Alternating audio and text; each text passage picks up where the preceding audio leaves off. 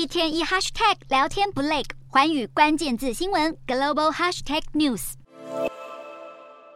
美国第二季 GDP 季增年率终值二点一趴，低于预期的二点二趴。上周初领失业金的人数达二十点四万人，也低于预期的二十一点五万人，凸显劳动市场稳健支持着经济。政经方面，联准会主席鲍尔将在当地时间二十八日发表谈话，投资人期盼鲍尔收回先前的鹰派言论。美股四大指数集体收红，道琼指数大涨一百一十六点零四点，收三万三千六百六十六点三四点；纳斯达克劲扬一百零八点四三点，收一万。万三千两百零一点二八点，标普五百上涨二十五点一九点，收四千两百九十九点七零点，非半指数上扬五十九点五八点，收三千四百二十点九九点。欧洲股市方面，市场等待联准会评估经济走向之际，矿业股和银行股走扬，欧洲三大股市也全数收高。英国股市微涨八点六三点，收七千六百零一点八五点；德国股市大涨一百零六点零五点，收一万五千三百二十三点五零点；法国股市上扬四十四点四五点，收七千一百一十六点二四点。以上就是今天的欧美股动态。